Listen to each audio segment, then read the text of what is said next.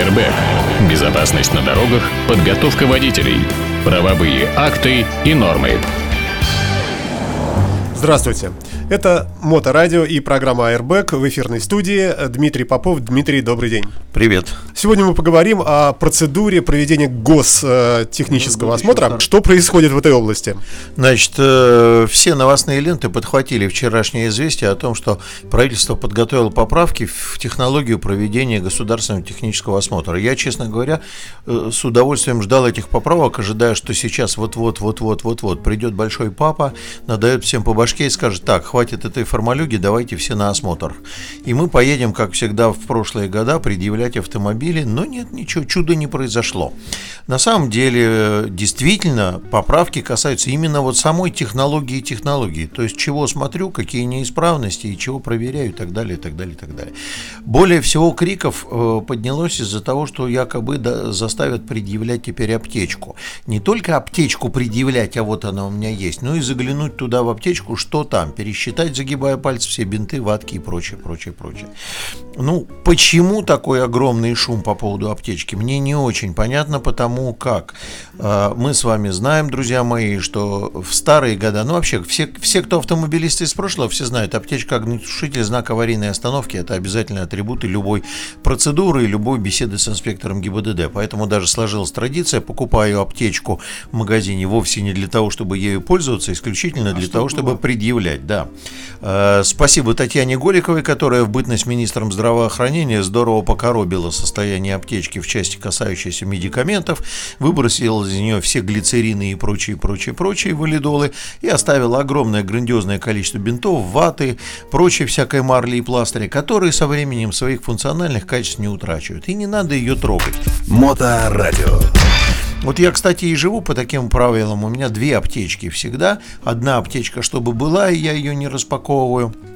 Вторая аптечка это та, которой я пользуюсь, она существенно отличается от той, которая как раз на показ. В том числе. А можешь пояснить, в чем дело? Слушай, речь не идет о спреях для насморка. Есть э, целый ряд, так скажем, болячек, которые есть у меня и у моих друзей. Есть целый ряд э, моментов, которые я понимаю в отношении эксплуатации автомобиля. Это различного рода обезболивающие всякие средства, которые позволяют, так сказать, сложные и тяжелые травмы, кровоостанавливающие. Да, я понимаю, что перекись водорода, она нестойкое соединение, разлагается на свету и так далее. Но есть огромное количество всяких других, там, пантенолов и прочих, которые позволяют с открытыми ранами, там, какие-то повязки асептические и так далее. Ну и плюс там вот обязательным атрибутом являются, например, э, препараты, которые против аллергии, это связано, в общем, так скажем, э, с какими-то болячками моей родни, какие-то сердечные препараты. То есть это все равно частный конкретный случай, частный случай ну, Дмитрия Попова. Случай частный конкретный, но я тебе что хочу сказать. Вот на занятии занятиях э, в автошколах я знаю, что многие медики подсказывают, чего доуложить в автомобильную аптечку, потому что, например, ну, иногда бывает, что, в общем, некоторые вещи просто, ну, каким-то образом нужны. Кстати, что хочу сказать. Вот самый красивый пример. В аптечках лежит анальгин в качестве обезболивающего средства, которое, кстати, в экзаменационных билетах, которые сейчас по медицинской части оспариваются, э, критикуется, указывается как средство для борьбы с болевым шоком. Я напомню, что болевой шок – это защитная реакция организма, э, связанная с болевыми ощущениями, несовместимыми с жизнью. Вот мы, так сказать, немножко утрачиваем контроль над ситуацией. Там дальше технологии выведения из болевого шока. Это теплое питье, укутать, то есть чтобы э, кислород отдавался хорошо органам. И в том числе дать обезболивающие средства. В качестве обезболивающего средства предлагается нам там различного рода анальгин в таблетках. Но вот как это будет? Я, я имел дело в своей жизни в общении с людьми, которые в серьезном, глубоком болевом шоке находятся, когда человек вот перед ним машешь прямо перед рукой, а он никак не реагирует. И как в этом случае запихивать в него таблетку, ну совсем непонятно. Airbag. Некоторые медики, которые, в общем, так сказать, чуть-чуть глубже смотрят на проблему, они говорят, что нужно носить или возить обезболивающие в ампулах, одноразовые шприцы, это все сейчас доступно, сделать внутримышечный укол в одно известное место сейчас не составляет проблемы. Там написать максимальную разовую суточную дозу и попытаться, значит, таким образом дать обезболивающие средства. Есть угроза, что есть какие-то противопоказания. Это все всегда присутствует. Вообще к оказанию медицинской помощи, в том числе и на дороге, достаточно сложное и неоднозначное отношение в народе, потому как э, что будет, если вы не окажете медицинскую помощь? Вот э, что будет, если вы видите человека явно нуждающегося по результатам ДТП в медицинской помощи? а вы ее не окажете. будут жесткие и жестокие угрызения совести. Почему? Ну, потому что не оказал помощь там, там, где бы мог указать и так далее. Что будет, если вы начнете оказывать медицинскую помощь и вдруг совершите какой-то вред здоровью? Причините как, например, вред в Соединенных Штатах, предположим. Э, там нельзя, ты можешь попасть под суд, если ты оказываешь помощь человеку, который, скажем, подавился, вот он умирает, а трогать его нельзя, если ты не врач. Так я тебе должен сказать, что нет. У нас можно, так сказать, можешь взяться за это дело, но если по чечаянию в результате твоих действий ты причинишь вред здоровью, то это будет отдельная уголовная статья. Поэтому каждый, как, как сказано у поэта, каждый выбирает по себе так сказать, либо он оказывает помощь и принимает на себя риски, связанные с этим, либо он не оказывает и принимает на себя, так сказать, угрызение совести. А есть статистика у нас э, по стране? У нас как обычно все-таки 9 человек из 10 бросаются все-таки, несмотря ни на что, или как? Ровно 50 на 50, Саша. Вот я смотрю. Я единственное, что хочу сказать, что аптечка автомобильная довольно часто на нас люди, которые извне автомобиля, не автомобильное сообщество, смотрят как на людей, которые имеют при себе какой-то бинтик и которые чему-то из этого обучались. У меня были такие опыты, и я там на рыбалке э, при артериальном кровотечении, вот как раз когда я узнал, что аптечка вызывает улыбку, когда я э, у людей артериальное кровотечение, не буду говорить, как получено, вскрываю аптечку, а там жгут, ну, на котором стыдно повеситься, потому что он порвется. И тогда, кстати, помогло знание из прошлого, когда нам давали серьезную автоподготовку, содрали мы шланг с компрессора и использовали в качестве жгута вот шланг с компрессора. Моторадио. Ну, это вот возвращаясь на Ниву техосмотра. То есть вот предъявлять аптечку. Ну, хоть хочется вам предъявить, мы предъявим. А, запрещается различного рода всякие наклейки, грязные катафоты и внешние осветительные приборы. И самый такой болезненный момент, это запрещается устанавливать на место штатных а, оптических элементов подкрашенные и прозрачные. Мы знаем, что когда дорогой иностранный автомобиль и не хочется покупать стекло, а ты приехал на техосмотр, то иногда бывает, умельцы вырезали из оргстекла какого-то какую-то стекляшку, покрасили ее маркером или там светофильтром и поставили на это место. Так вот, вот эта процедура сейчас будет запрещена. Ну, секунду, секунду, давай к наклейкам вернемся. Наклейки актуально, моторадио, мы сейчас не, наклейки сделали.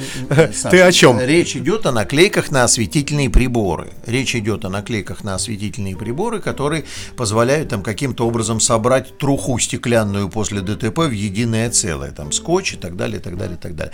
Ну, меня никогда это, в общем, не, не удивляло. Я э, удивляюсь, что если этой процедуры процедуры не было, потому что в перечне неисправностей, при которых запрещается эксплуатация, такого рода повреждения не допускают эксплуатацию транспортного средства, что вызывает улыбку.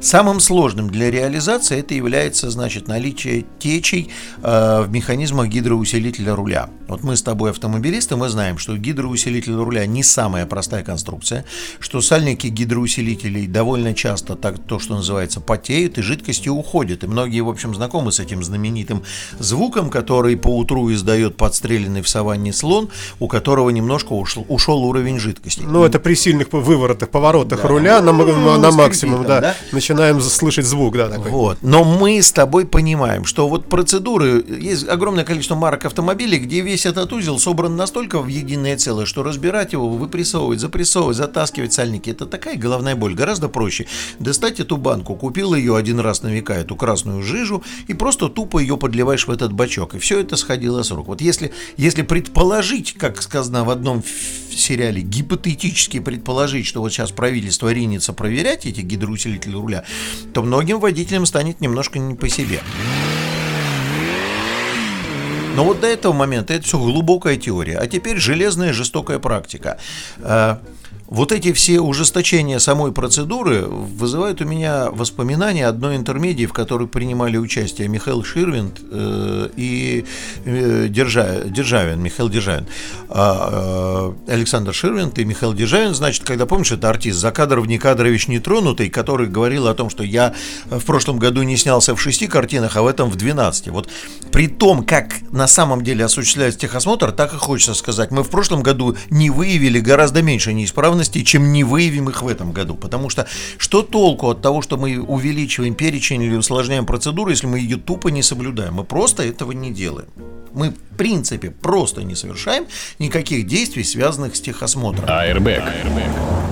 То есть сейчас э, автомобиль, который приехал на линию техосмотра, это настолько штучный товар, что на него приглашать надо посмотреть всех, кто с улицы в этот момент проходит. Ай-яй-яй, погоди, погоди, секундочку. Значит, получается что? Что увелич... возможно, будет увеличен список того, что проверять при техосмотре, но сам по себе техосмотр при этом никто не проходит. Ну, мы же, мы же представляем с тобой, что когда техосмотр забрали у ГИБДД и отдали, забрали у коррупционных рук ГИБДД и отдали в, в чистые, в чистые руки страховых компаний, те сказали, о, бинго, баунти, надо же, как нам подвалило. То есть, значит, мы, так сказать, э, что охраняешь, что имеешь, как сказал э, господин Жванецкий, и за очередью следишь, без очереди берешь. Если ты, дорогой товарищ, без техосмотра, то мы тебе быстренько эту карту ЕСТО дадим, потому что ты нам нужен как клиент с гораздо большими деньгами, чем как э, непроверенный техосмотровой человек все, когда депутат, это, кстати, такой вот э, маркер некомпетентности депутатов просто космический, потому что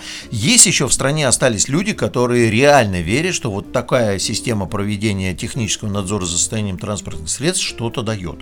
И эти люди называются депутаты. Почему? То есть они, они честно на белом глазу свято верили в то, что э, транспортное средство будет приезжать на техосмотр, и страховые компании якобы будут заинтересованы в том, чтобы он проходил техосмотр, потому что иначе у него будет высокая аварийность, потому что у него будут выходы из строя. Чушь полная. Авторитетное мнение. Настоящие страховые компании для себя реально понимают, что вот в этом виде осмотр, там, контроль технического состояния транспортного средства, это формалюга, которая дает срезовое значение состояния автомобиля на момент, когда мы в него заглянули. Постой, постой, а может быть э, сейчас э, появятся какие-то контрольные органы, которые будут как раз контролировать страховые компании, приезжать, э, оцеплять все космонавтами вокруг и говорить, так, вот у нас список, вы выдали техосмотр вот этим, вот этим, вот этим, вот этим 10 тысячам водителей. А теперь давайте мы проверяем у этих 10 тысяч водителей водителей реальное положение вещей. Страховую компанию закрываем, э, вас всех сажаем. Что мы находим там у этих водителей? Вот мы что находим? Вот, например, находим на автомобиле стоп, стоп, стоп. через мы видим, стекло. Мы видим в страховой ком- компании э, акт о том, что пройден техосмотр да, у такого-то автомобиля. Да, он в базе данных, вот этот вот э, диагностическая карта с кодом ЕСТО, она в базе данных, что техосмотр этим автомобилем пройден. Останавливаем этот автомобиль и видим, что у него грандиозная трещина через лобовое стекло и лысая толстое колесо. Ну и что говорит страховая компания? На момент проведения техосмотра он был хороший, белый, пушистый. Стекло у него лопнуло, скорее всего, после техосмотра. Он выезжал, шип вылетел от другого автомобиля и лопнуло стекло. А лысое колесо он поменял взамен пропоротого. Слушай, ну это отвратительная демагогия на самом деле. Нет, Саш, это не отвратительная демагогия, это указание на то, что процедура это носит формальный статический срезовый характер. Моторадио. Ровно такое же состояние у нас сейчас в медицинской комиссии. Хорошо, а если, извини, э, вернуться, а если видео делать э, и сохранять куда-то видеофайл? Мы с, тобой, мы с тобой взрослые люди, которые иногда общаются с информационными технологиями и для себя четко понимают, что процедура должна по времени составлять приблизительно 30 минут, если ее по-честному делать. Снимать надо с большого количества точек, потому что агрегаты находятся в разных местах, залезать туда-сюда, разрешение должно быть хорошее, и, и где и кто будет хранить эти сумасшедшие объемы видео. Вот ну, тогда получается, что доказательств нет, что страховая напишет, что он был э, нормальный в порядке автомобиль, а, а в реальности было все это куплено за деньги, и автомобиль был нехороший. Саш, и вот мы получаем аварийность и жертвы. Э, Фотографир, ну как, видеосъемка, она не является, в общем, достаточно ущербной мыслью на эту тему. Когда-то давно-давно э, один из начальников ГИБДД навесил на техосмотр ГИБДД обязательство фотографировать автомобиль на линии техосмотра. И там ситуация ситуация складывалась каким образом? Дорогой товарищ заехал, мы делали только фотку спереди, сзади, что он заехал, и он на линии присутствует. Э, учитывая... Хотя бы это, хотя бы это. Я, я думаю, тебе, сейчас этого нет. Я тебе поясню. Понимаешь, психологически в этом случае, мне кажется, складывалась правильная схема, касающаяся чего? Э, поскольку я знаю, что контроль вот этого технического состояния автомобиля не дает ничего, вообще говоря, ведь неисправности, которые выявляются при проведении технического осмотра, не являются неисправностями, запрещающими движение. Это неисправности, запрещающие эксплуатацию. И по правилам, по ПДД, я должен с соблюдением необходимых мер предосторожности двигаться к месту ремонта. Даже не сказано, сколько я по времени месяцев могу ехать к месту ремонта. Дорожная обстановка.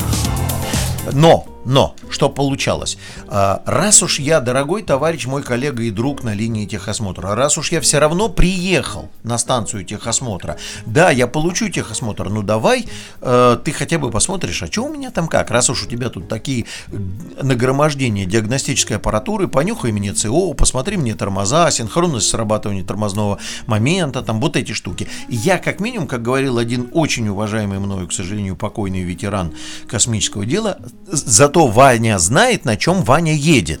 Это, кстати, исходя из этого, я прогнозировал там свою тему. Поэтому э, необходимость вот снимать на видео, она, в общем, порождена просто желанием тотально следить за гражданами. Но какую-то такую вот регистрационную процедуру на техосмотре, возможно, имеет смысл составить. Э, еще раз обращаю внимание, сама по себе процедура техосмотра, она э, э, ну, профа, профанационна, потому что вот, вот сейчас.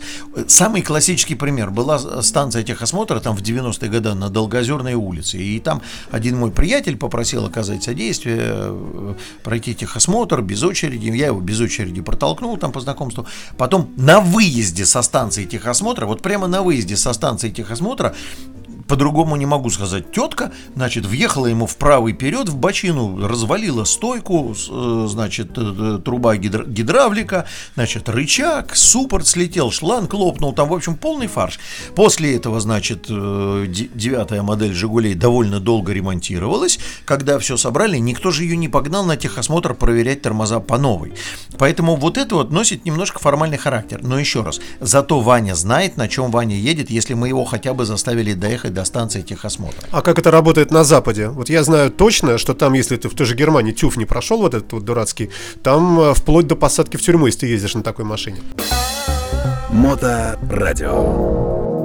Там, понимаешь, в чем дело? Там ТЮФ, э, это, несмотря на то, что он никак не связан с государством, это такие конторы, которые находятся в очень жестких э, тисках э, налогового законодательства. И поэтому они первыми заинтересованы в том, чтобы все проходили все по-честному. Там как-то так вот выстроено. Я просто знаю по опыту э, э, экзаменов, потому что ТЮФ, на самом деле, там и экзамены принимает, не ГИБДД, а именно ТЮФ принимает экзамены.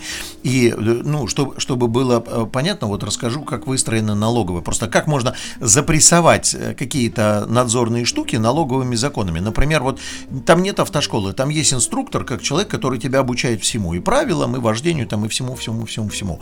Так вот, там налоговое законодательство выстроено таким образом, что если ты, дорогой товарищ, берешь учеников больше какого-то количества в год, то у тебя прогрессивная форма налога. Он подпрыгнет до сумасшедшего значения. И тебе невыгодно брать учеников больше. Вот там, там 25 5 учеников в год – это верх твой край, что ты можешь обеспечить. И тогда получается, что ты должен ставить достаточно высокую цену. Ты же, как это, кусать хочется, да? Значит, ты ставишь высокую цену при низком налоге, на высокую цену люди хотят получить больше твоих вложений, и ты работаешь качественнее, обучаешь его качественнее. Вот ровно таким же методом можно было бы и выстроить, значит, э, нек, не, некое э, налоговое законодательство. Давай с тобой предположим, что станция техосмотра имеет ограничение по количеству пропускной способности. Ведь если поднять бумаги, сколько выдано карт ЕСТО, друзья мои, вот только что прямо сейчас в мозгу у меня родилась такая мысль. Давайте поднимем, сколько выдано каждой станции ЕСТО, после этого пересчитаем это ко времени проведения техосмотра и зададим вопрос. Вай, как вы смогли? Почему? Как же так, если у вас пропускная способность каждые 30 минут один автомобиль, а вы в день выдаете 100 листов?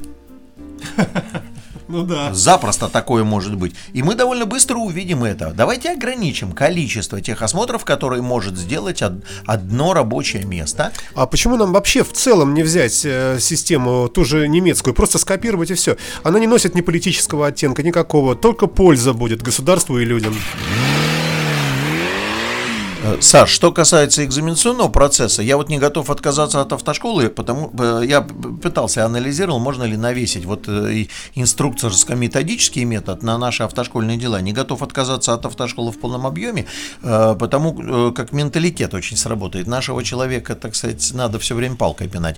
Но экзаменационный процесс немецкий мне очень нравится. Частная контора принимает экзамены за деньги. Ты, если плохо учишься, плохо сдаешь, там огромные доходы у них, доходность этого тюфа она сумасшедшая, и они очень заинтересованы по-честному, не дай бог. А государство в лице там, прокурорского надзора какого-то осуществляет надзор именно за честностью этого дела. И причем ходит и все время подглядывает, подсматривает за ними, а честно ли вы делаете. И, в общем, выстраивается смелая система. Так и здесь бы можно было техосмотр сделать чуть-чуть точнее, просто ограничить количество кодов ЕСТО, которые вы можете выдать, они в этом и отпустить цену. И они в этом случае вынуждены будут цену задирать, потому что, ну, кушать хочется, я же больше не могу пропустить. Ну, тут, э, тут другая грань тогда открывается. Тогда насилие над населением, у которого и так денег нет ни черта. Нет, не насилие над населением, а за деньги я хочу получить услугу. Когда мне за 500 рублей бумажку продают, я выдыхаю и говорю, все хорошо. Когда мне говорят, а вот у нас теперь не 500 рублей, а 2,5, я скажу, ребята, идите в пень, я поеду туда, где за эти деньги, за эти же деньги мой автомобиль осмотрят. Раз уж я вам плачу деньги, давайте пошите, подпрыгивайте, осматривайте. Ну, может, с этой стороны пойти, потому что, ну, следующий этап это ДУС там уже пробовать. Может быть, провести какую-нибудь э, такую всероссийскую акцию, например, э, две с половиной тысячи замена, ну, я не знаю, там, э, жидкости бачка омывателя. Предположим, ну, хоть вот какое-то четко прописать действие, параллельно с которым у вас проверят вот это, вот это, вот это. Какую-то, может быть, пилюльку такую подсластить. Слушай, ну, две с половиной тысячи народ не поймет, в чем смысл этой акции. Я тебе больше могу сказать. Вот это положение дел, касающееся. При этом обращаю внимание, ГИБДД уже выявила, что наблюдается рост дорожно-транспортных происшествий, связанных с несоответствующим неадекватным техническим состоянием автомобилей эту ниточку уже почувствовали. Почему тут какие-то начались паникерские штуки? Потому что эта ниточка уже почувствована. Так вот, при этом большая часть населения удовлетворена вот тем положением дел, которое есть сейчас. Понимаешь, плачу 800 рублей и получаю все беспроблемно. Без автомобиля, без ничего. Зачем мне этот геморрой? Всех устраивает. Понимаешь, вот такая ситуация. Не устраивает только тех, кто погиб в дорожно-транспортном происшествии по причине выхода из строя. Тормозов, взорвались колеса, лопнули и так далее, и так далее. Вернемся э, тогда к началу программы и сразу же перейдем и к ее концу. Э, итак, э, есть новые инициативы в э, процедуре проведения технического осмотра и твое резюме. Ну, мое резюме, никакая инициатива ничего не меняет до тех пор, пока мы не изменим саму процедуру по сути. То есть, пока мы не изменим отношение к тому, что мы ужесточаем, это никак если э, ужесточать какие-то требования, но при этом... Вот я тебе сейчас скажу. Вот знаменитая российская поговорка целиком и полностью уложиться в строку этого ужесточения, потому что суровость российского законодательства с лихвой компенсируется необязательностью его исполнения. Вот здесь ровно такая история. Это был Дмитрий Попов и программа Airbag. Большое спасибо, Дмитрий. Услышимся в следующий раз. Всем удачного дня. Пока. Airbag. Безопасность на дорогах, подготовка водителей, правовые акты и нормы.